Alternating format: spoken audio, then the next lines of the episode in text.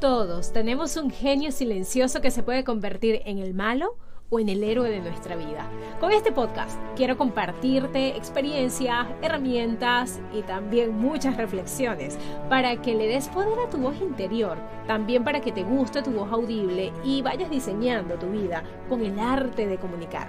Haz que tu genio silencioso se convierta en el héroe de tu vida. Hola, soy María Andrea Varela, neurocomunicadora y autora del libro Amarnos, Matarnos o Aceptarnos.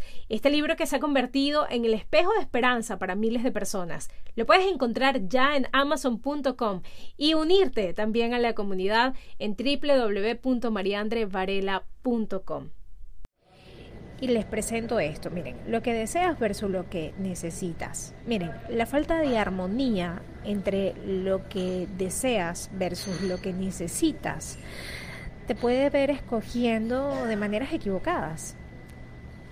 Y a ver, ¿qué deseamos? Bueno, yo puedo desear estar en paz, yo puedo desear eh, estar en un lugar lleno de armonía, yo puedo desear tener una familia llena de alegría. Yo puedo desear divertirme, pero si lo que necesito como un carro, una casa, necesito una cuenta bancaria, necesito un crédito, necesito un socio, necesito que mi negocio crezca. Si estas necesidades me generan ansiedad, entonces lo que deseo versus lo que necesito no está en concordancia y puede generar una implosión. ¿Recuerdan lo que les comenté ayer sobre la implosión, sobre esto que por dentro explota?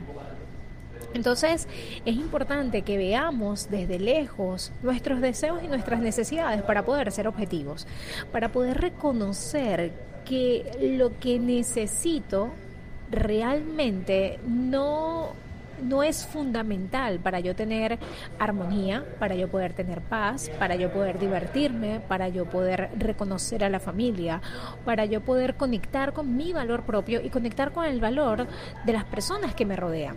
Entonces, ok, veamos desde fuera, veamos desde lejos, porque esto nos va a ayudar a que podamos encontrar armonía entre eso que deseamos y aquello que necesitamos para poder subsistir en este día a día.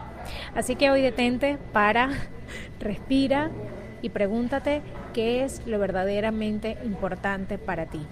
Escríbelo en un papel y reconoce aquello que te genera ansiedad, reconoce aquello que te genera miedo, que te genera preocupación, porque eso que te genera miedo, preocupación y todas estas cosas, al final es lo que estás comunicando. Entonces, hey, te paras frente a tu jefe y si lo que te genera ansiedad es tu sueldo, obviamente lo estás comunicando a través de tu gestualidad. Entonces para, detente, respira. ¿Qué es importante para ti? Una buena relación con tu jefe, que, te, que tú te sientas tranquila en tu trabajo. Bien, entonces parte desde allí para que lo del sueldo lo veas como una añadidura y entonces va a tener armonía lo que deseas y lo que necesitas. Vamos a comunicar coherentemente y a quitarnos esas mentiras que constantemente nos contamos para poder eh, Miren, nos contamos estas mentiras para poder vivir en esta urgencia que nos exige la sociedad. No necesitamos estar en un sistema de urgencia.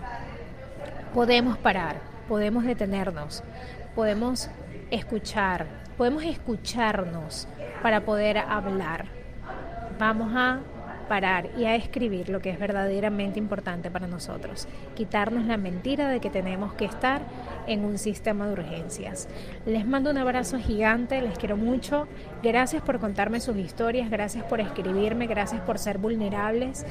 Eh, que ustedes me cuenten sus historias me apoyan muchísimo a poder hacer resoluciones importantes y poder traerles estos mensajes diarios a ustedes.